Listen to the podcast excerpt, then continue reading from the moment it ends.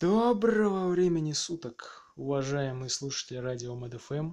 С вами снова я, Сазбиба, и его эфир, посвященный праву. Первый эфир вызвал положительную реакцию, или мне так показалось, поэтому я решил прод- продолжить. И сегодняшний, сегодняшнее свое выступление я посвящу Конституции. Как Конституции Российской Федерации, так Конституциям Советского Союза и конституционным проектам а, Российской империи. Вот так вот. Сразу отмечу, что Конституция – это основной закон, то есть основной закон для страны, в котором закрепляются принципы, права и свободы, и другие вещи, без которых невозможно ни одно законодательство. Хотя современная конституция была принята еще в 1993 году, мало кто знает, что в Российской империи в 1815 году император Александр I даровал конституцию царству польскому после французских походов. Итак, по войне, э, по итогам войны с Наполеоном состоялся Венский конгресс, на котором были выработаны документы, направленные на реставля- реставрацию монархии во Франции и других европейских странах. Так как Россия победила в этой войне, я заранее извиняюсь перед историком Евгением Панасенковым, а, то России отошли земли герцогства Варшавского. Это марионеточное государство на границах Российской империи, созданное Наполеоном. По сути, это был четвертый раздел Речи Посполитой. Учитывая либеральные тенденции начала XIX века, Александр I решил поиграть в реформатора.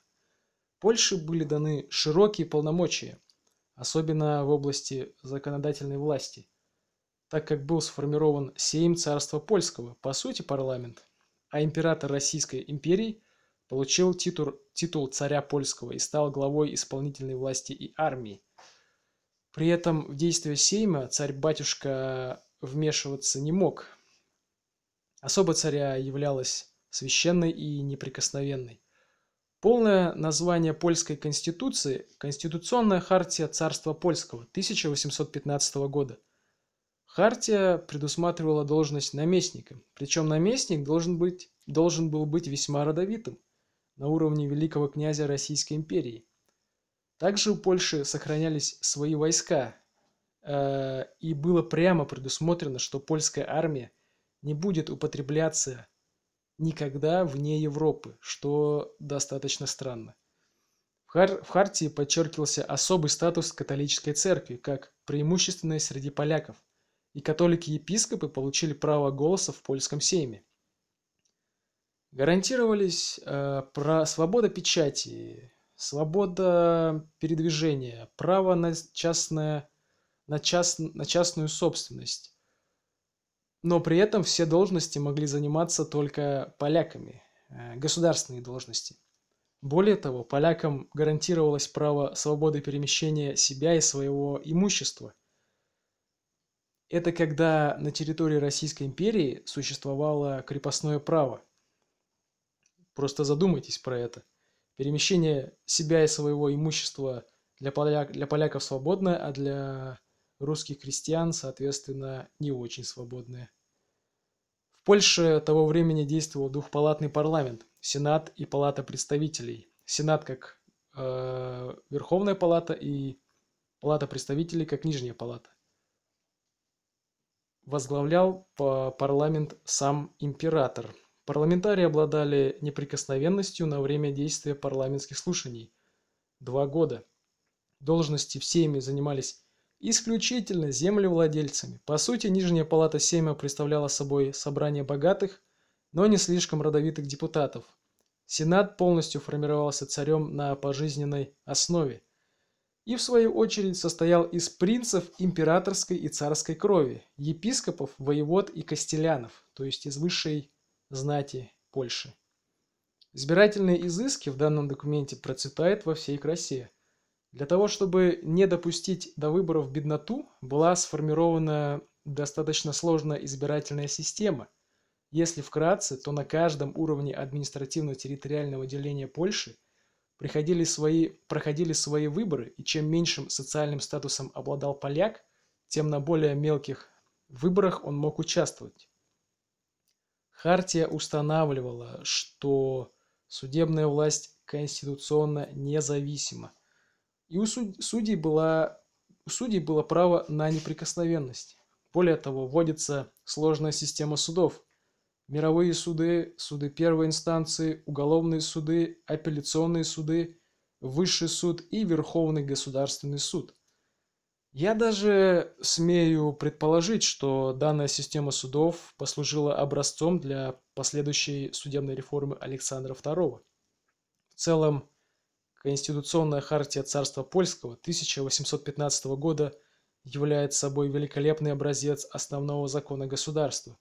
Данный документ романтической эпохи раннего XIX века показателен как образец и как образец юридической техники.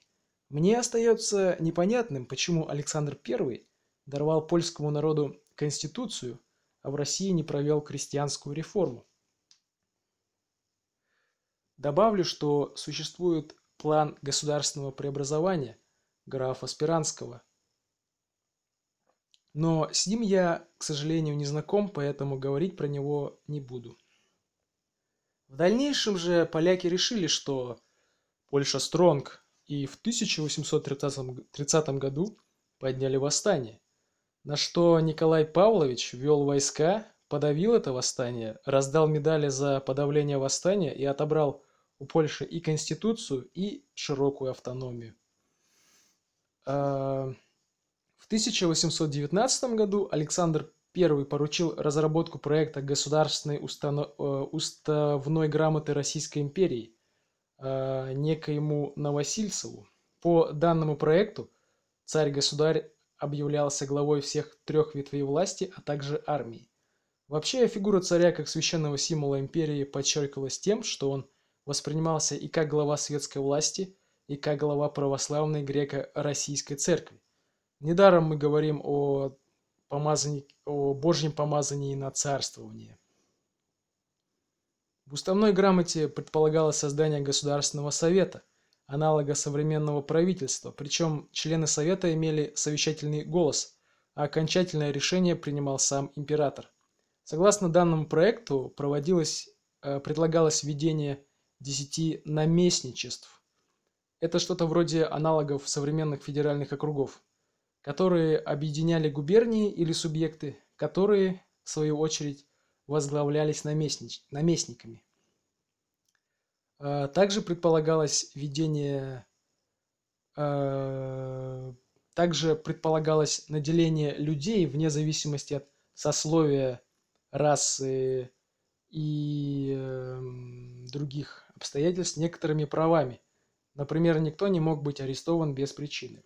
Хотя проект уставной грамоты Российской империи был существенно более сдержан по сравнению с вольной польской хартией, но власть монарха все-таки ограничивалась по закону.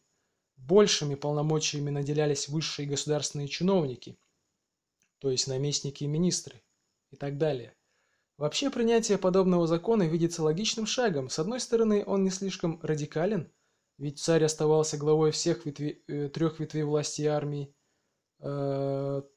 И вообще я считаю, что огромная империя не может э, эффективно управляться одним человеком.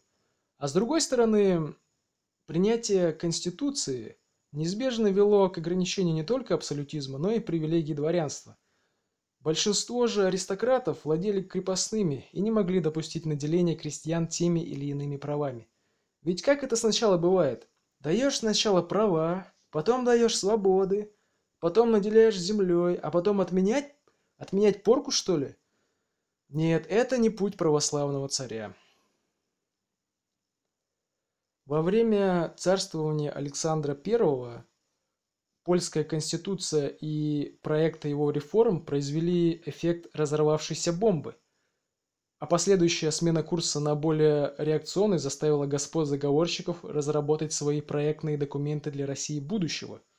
Так было сформировано два проекта Конституции. Первый – это Конституция Никиты Муравьева, который представлял Северное общество декабристов. Второй – это «Русская правда» Павла Пестеля или Пестеля, не знаю, как правильно, который представлял Южное общество декабристов. Ну, естественно, эти проекты так и остались проектами в связи с подавлением восстания на Сенатской площади. Если разбирать эти проекты, то можно найти очень много интересного. Например, у Никиты Муравьева, судя по всему, были очень изрядные демократические взгляды.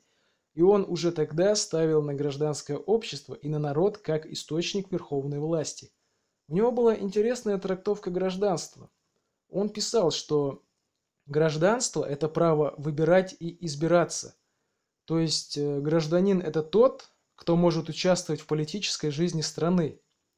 Но в отличие от современных э, демократов, у Никиты Муравьева все-таки были тормоза. Даже он понимал, что э, даже он понимал, что не стоит наделять гражданскими избирательными правами всех поголовно. Его проект подразумевал ряд условий для получения избирательных прав, то есть это возраст 21 год уважаемый, э, уважаемый возраст, постоянное место жительства, здравие ума, личная независимость, исправность в платеже налогов и отсутствие судимости. Более того, права гражданства не были неотчуждаемыми. Так, по приговору суда при переходе под иностранное подданство при ослаблении ума или банкротстве или же неплатеже налогов Человека можно было реш, э, решить, лишить его прав, избирать и быть избранным. Что, по сути, лишало человека гражданства временно или навсегда. Интересен подход к национальной политике.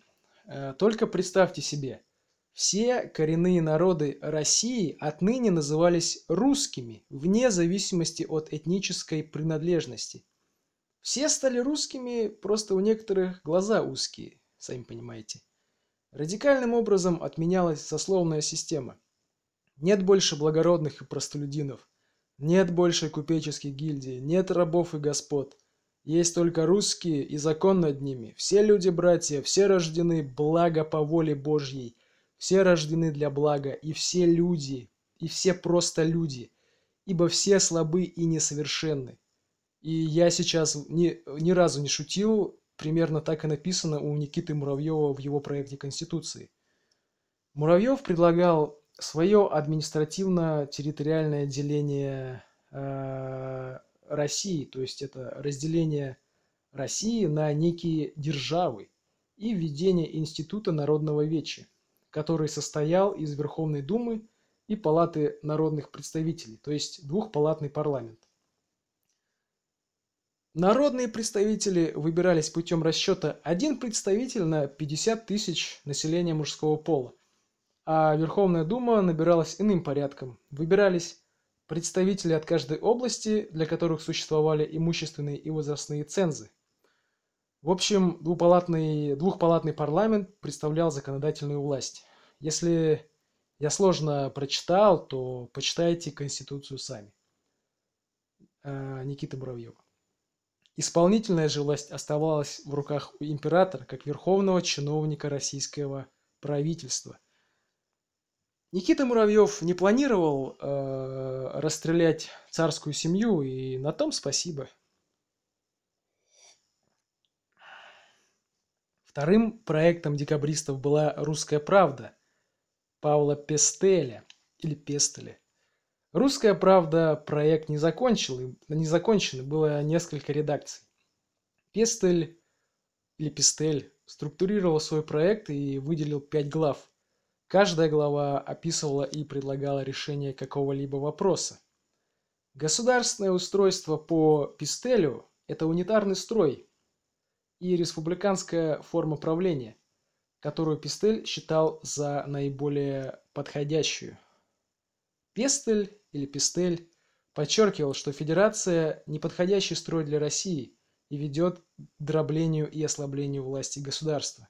Он писал, что необходимо учитывать опыт Киевской Руси, которая по сути являлась федерацией, отчего была ослаблена как в военном, так и экономическом смысле. Высшая законодательная власть отдавалась народному вече, исполнительная власть – Державной Думе. А теперь э, наберите воздуха в легкие и послушайте про национальную политику Павла Пестеля. А национальная политика предполагала разделение всех жителей на три разряда. Это русские, племена к России присоединенные и иностранцы. Видимо, Пестель недолюбливал цыган и предлагал им или принять православие, или выселить их из России. Также им поднимался еврейский вопрос. Неудавшийся реформатор предлагал выселить всех евреев с территории Российской империи на территорию Османской империи и создать там еврейское государство с помощью русского оружия. Так и написано, кстати, я не шучу. Кроме того, Пестель планировал выселить буйные кавказские племена вглубь России для их умиротворения, а кочевые народы предлагал обратить в христианство и мотивировать заниматься земледелием. В общем, по современным меркам Пестель вполне подходил э, под статус подозреваемого по статье 282 УК РФ. Земельный вопрос Пестелем решался следующим образом. Крепостное право отменить, землю поделить на общинную и частную. Частная земля делилась между помещиками и крепостными поровну, общинная земля уходила в общинный фонд, э, который выдавал право на обработку земли разорившимся крестьянам. В свою очередь, сословия также отменялись, вводилось единое гражданское сословие, народности отменялись, и все сливались в экстазе в единый русский народ. Соответственно, все без исключения наделялись гражданскими правами. Проектные э, программы декабристов весьма радикальные для своего времени, особенно русская правда Пестеля. И Павел Пистель и Никита Муравьев вводили широкие экономические свободы, отменяли крепостное право и сословие, вводили избирательное право, а также освобождали военных э, поселенцев. Схожими были взгляды и на национальную политику. Что касается отличий, то тут мне видится основное отличие в отношении к царю. Муравьев царя назначал главой исполнительной власти, а у Пестеля про царя вообще ничего не сказано. Видимо, после путча царь и его семья растворялись бы в воздухе, как мираж. Вообще, декабристы, как по мне, были страшно далеки от народа, которые собирались освобождать. Шутка ли, солдаты на Сенатской площади кричали за Константина и за Конституцию, а где Константин – это средний сын императора Павла I, законный наследник – а Конституция, по мнению солдат, это жена великого князя.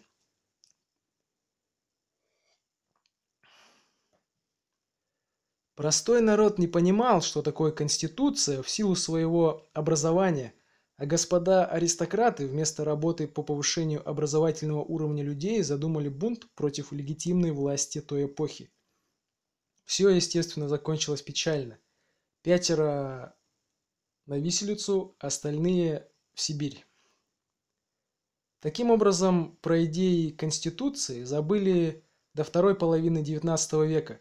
И тут э, врывается Александр II Освободитель, великий реформатор и просто великий человек.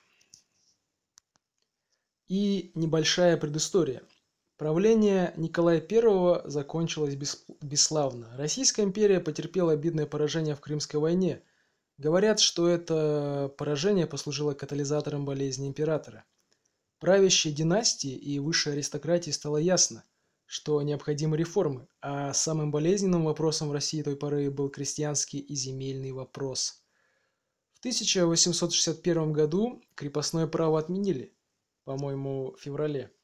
А затем провели судебную реформу и создали бессословный суд, впервые в истории России – ну и другие реформы.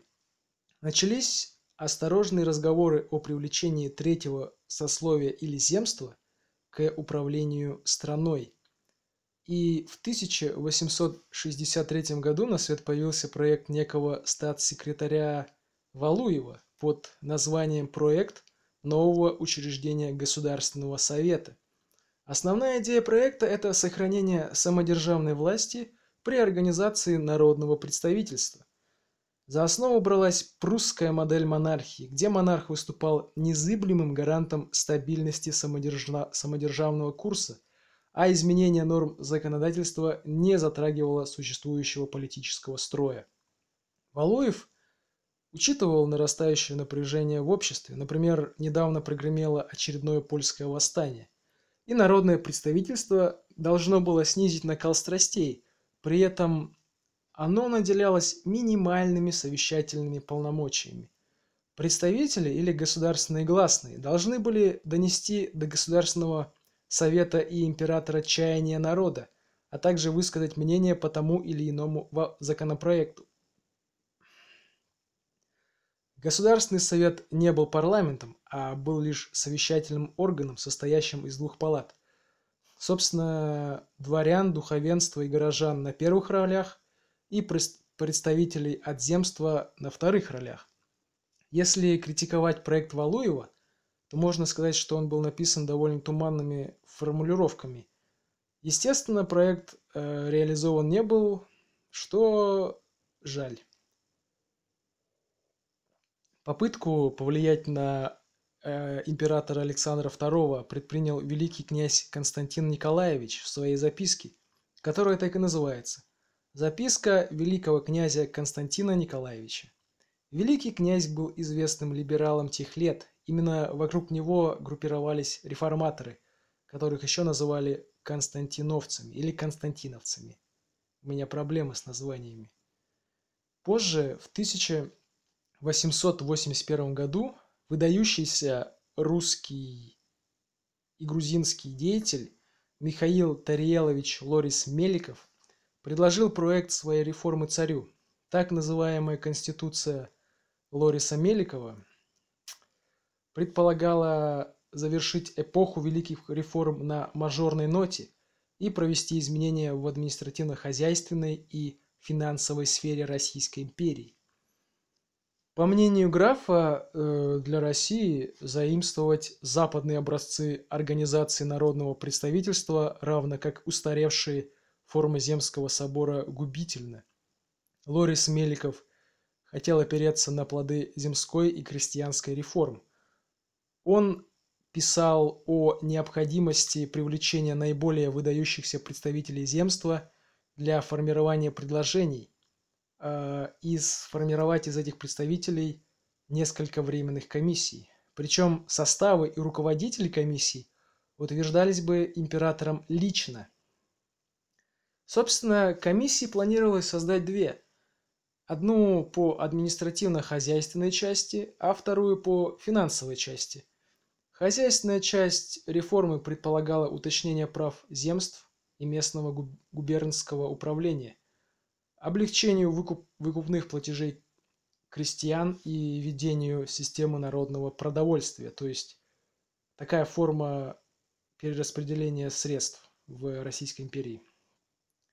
Финансовая же часть предполагала обсуждение вопросов налогообложения и паспортизации населения – Предложения комиссии вносились на доработку в общую комиссию.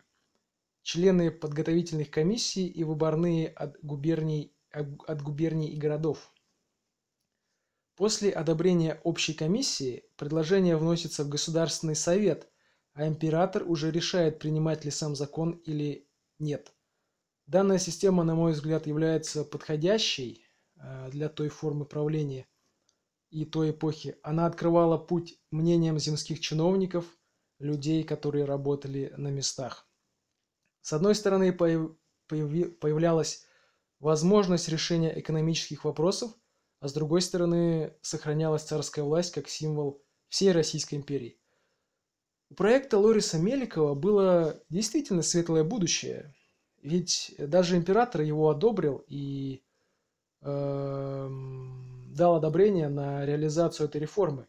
Но случай все погубил, и в 1881 году Александр II был убит террористом, взорван э, Н. Русако, Рысаковым, Рысаковым.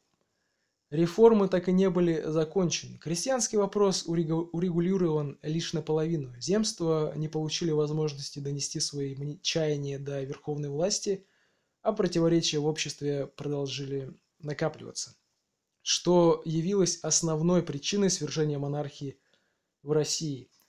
Что касается Лориса Меликова, то он подал в отставку сразу, сразу же после гибели Александра II и его политический противник Победоносцев э, доложился новому императору Александру III о вредности реформ, и реформы так проведены и не были.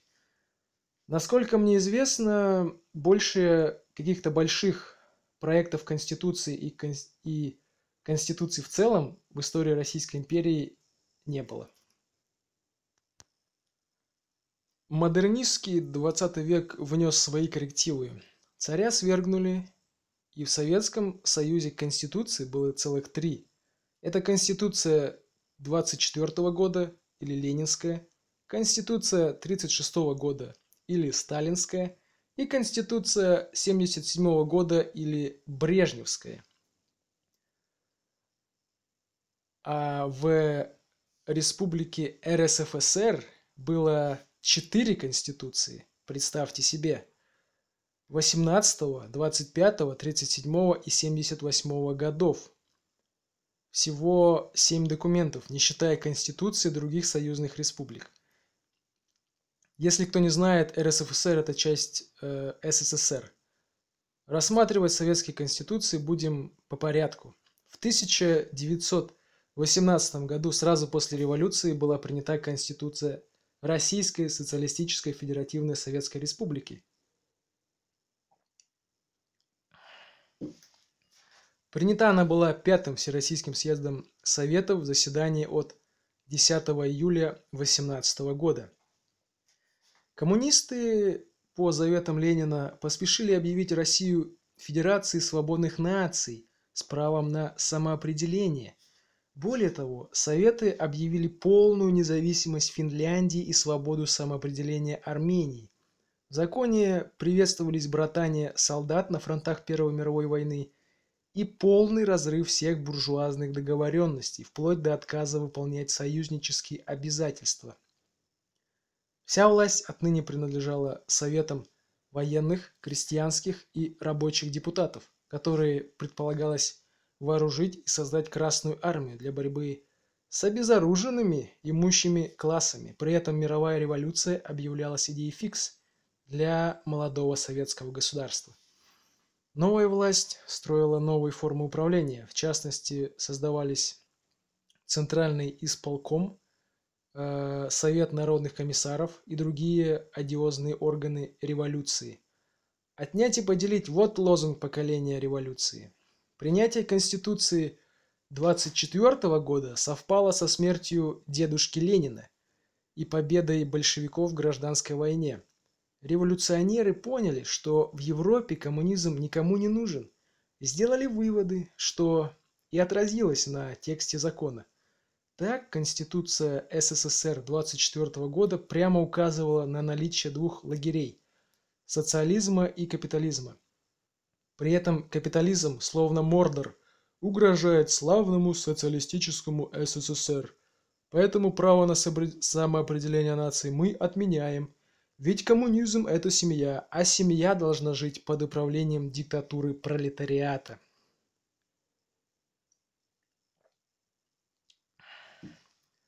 Именно в 1924 году сформировался как единое государство Советский Союз – закреплением этого факта в Конституции. Были прописаны права и компетенция СССР и национальных республик, а верховным органом управления установлен Съезд Советов СССР.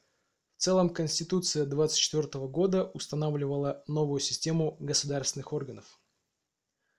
Уже в 25 году принимается Конституция РСФСР. Появились новые, э, появились новые советы, Например, Совет казачьих депутатов.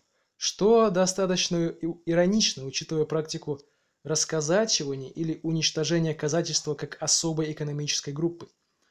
В общем, эта конституция повторяла образец 18 года с добавлением глав о местной власти и новообразованных органов власти Советского Союза. Поехали дальше.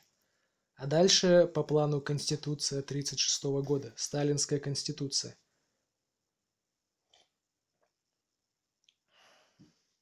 Эта Конституция окончательно закрепила плоды коллективизации. Теперь власть Советом Э, власть советов депутатов Теперь власть принадлежала советам депутатов от трудящихся города и деревни, никаких казачьих и красноармейских советов. Собственность подразделялась на социалистическую, э, государственную, колхозную, личную. Колхозникам полагались придомные участки, жилые дома, мелкий скот и птица – все это было призвано личной собственностью. Более того, допускалось мелкое крестьянское кустарное хозяйство, основанное на личном труде. Видимо, для того, чтобы колхозники не умирали с голоду. Высшим органом Советского Союза теперь был Верховный Совет Советского Союза, который осуществлял законодательную власть. Высшим исполнительным органом становился Совет Министров Советского Союза. Кто бы мог подумать. Появилось описание суда и прокуратуры, что явилось важным нововведением данного документа. Глава так и называлась э, «Суд и прокуратура». Девятая глава, насколько я помню. Были подробно описаны права и обязанности граждан, провозглашалось равноправие для всех, но не в области политики, потому что одна страна – одна партия представлялись широкие избирательные права. Можно сказать, что Сталинская конституция – это весьма либеральный документ, из которого убрали упоминания про вооруженную борьбу против капитализма, диктатуру рабочих и крестьян и надобность мировой революции. Сталин, словно хищник, включил оптический камуфляж и замаскировал свои революционные планы. А, в разгар 1937 года была принята Конституция РСФСР, она дублировала основные документы СССР и подробно говорить о ней я не вижу нужды. Через 40 лет дорогой Леонид Ильич решил, что эпоха развитого социализма нуждается в своей конституции, и она появилась 1977 году. В последней конституции СССР вновь вспомнили о диктатуре пролетариата, знаете ли а победу во Второй мировой войне назвали величайшим достижением советского народа и впервые упомянули о народной интеллигенции. Главной целью общества развитого социализма стало достижение коммунизма, хоть какого-то, хоть развитого, хоть неразвитого. Политическая система отныне строится на принципе демократического центризма, а коммунистическая партия признавалась руководящей силой Советского Союза – Экономическая система базировалась на со социалистической колхозной собственности в плановом управлении. Личная собственность сохранялась в минимальных рамках, то есть оставались трудовые доходы, огороды и кустарное хозяйство. Социальную основу Советского Союза отныне составлял нерушимый союз рабочих, крестьян и интеллигенции. Государство способствовало усилению социальной однородности, вплоть до стирания различий между умственным и физическим трудом. Любопытным изменениям, подвергнула, под, э, изменениям подверглась внешняя политика. Отныне Советский Союз проводит ленинскую политику мира, не одобряет агрессию и войны. С другой стороны, поддерживает борьбу народов за национальное освобождение и укрепляет позиции социализма, Прямо профессор Попов. Диалектический материализм во всей красе. Гражданам впервые гарантируется право на отдых, разрешается критика власти. Подчеркивается природа Советского Союза как союзного государства. Избирательная система, депутатства и автономии прилагаются. Изменения коснулись и правосудия. Был введен институт арбитража. Споры в арбитраже, естественно, полагались только государственным органам, ведь только государство могло выступать субъектом экономических отношений. Четвертая Конституция РСФСР 1978 года придерживалась положений основного закона СССР с поправкой на республиканский уровень РСФСР как части СССР. В целом, я скажу, что Конституции Советского Союза прошли путь от суперагрессивной прямолинейной риторики мировой революции к более сдержанному тону. Люди научились э, прятать свои намерения, свои намерения за э, прекрасными лозунгами. Каждая конституция являлась отражением тех или иных политических целей советского государства. Водички побью немного.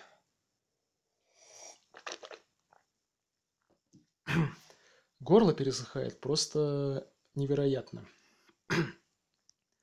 После развала Советского Союза в 1993 году была принята Конституция Российской Федерации.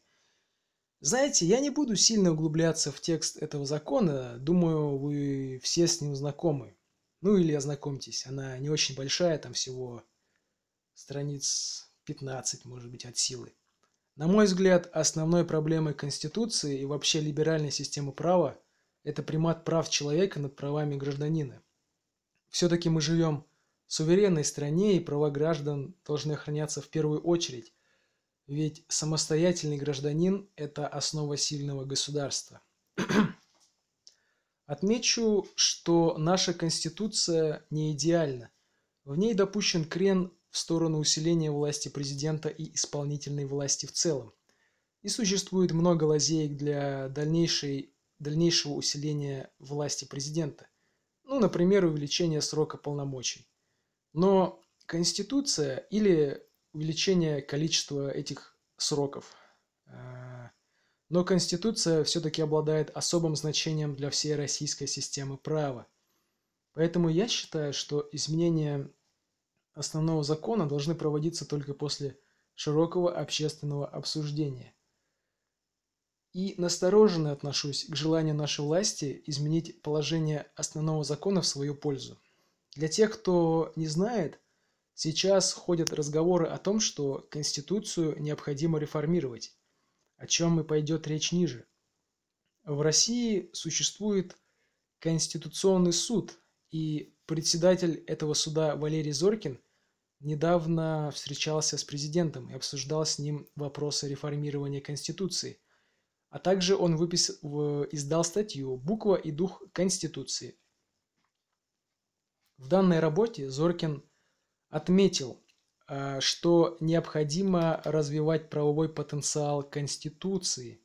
Статья Зоркина вышла весьма противоречивой, как мне кажется – Автор абсолютно справедливо указывает на слабые стороны Конституции. Например, э, тот же самый крен в сторону исполнительной власти.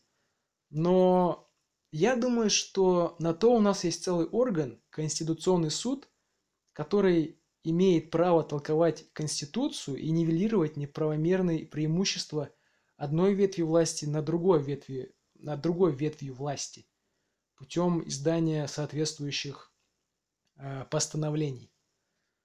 Зорькин также выступил против глубоких конституционных реформ, с чем я тоже согласен. Кроме того, он обращает внимание на растущую потребность людей в социальной справедливости, в частности, разделении доходов между богатыми и бедными. Выход из э, ситуации неравенства автор видит в создании общества равных стартовых возможностей, обосновывая свой подход идеями либеральных и христианских философов XIX века. При этом говорится о совмещении коллективизма, присущего народу, и конкурентной экономической и политической среды. Кроме того, затрагиваются также вопросы несправедливости приватизации 90-х годов. Я не очень понимаю идею в целом социальной справедливости и думаю, что она себя очень сильно дискредитировала в последнее время. Все-таки Вспомним Америку и их воинов социальной справедливости. Э, или европейские какие-то вот эти вот проекты по социальной справедливости. И вообще, какое понятие социальной справедливости будет взято за образец? Как будет совмещаться христианский коллективизм и конкурентная среда? Мне вот тоже это непонятно. Да и кто способен дать э, команду для пересмотра итогов приватизации? Ну, не знаю, не знаю, ребята. Э, вообще Зоркин пишет и о конкурентной политической борьбе и предлагает ввести двухпартийную систему, как в США, что в теории должно уравнять шансы правящей и объединенной оппозиционной партии России, правящей партии и объединенной оппозиции. Проблема заключается в том, что в России нет вообще никакой политики. А партии, партии по умолчанию должны опираться, опираться на те или иные общественные группы и, и приходить к власти, представляя интересы этих групп, да, то есть типа лоббирования такое общественное получается. Но назовите мне в России хоть одну партию, которая, которая выражает интересы хоть кого-то, кроме себя. Хоть одну партию, которая у власти находится. Даже коммунисты не навязывают настоящей политической борьбы, и простое введение двухпартийной системы проблему не решает. Хотя я, конечно же, за конкурентную политическую среду. Здесь уж э, ничего не скажешь против нее. Зорькин много пишет о конституционной идентичности России и защите своего суверенитета, с чем я тоже согласен. Автор статьи высказывает мысли о возможности Европейского суда по правам человека а, изменять систему, правовую систему стран, его признающих. С этим я тоже согласен.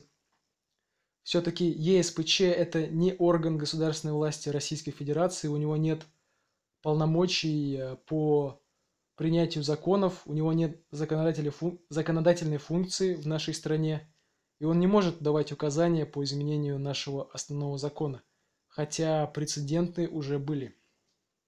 В целом я не очень понял, какой конкретный посыл несла эта статья.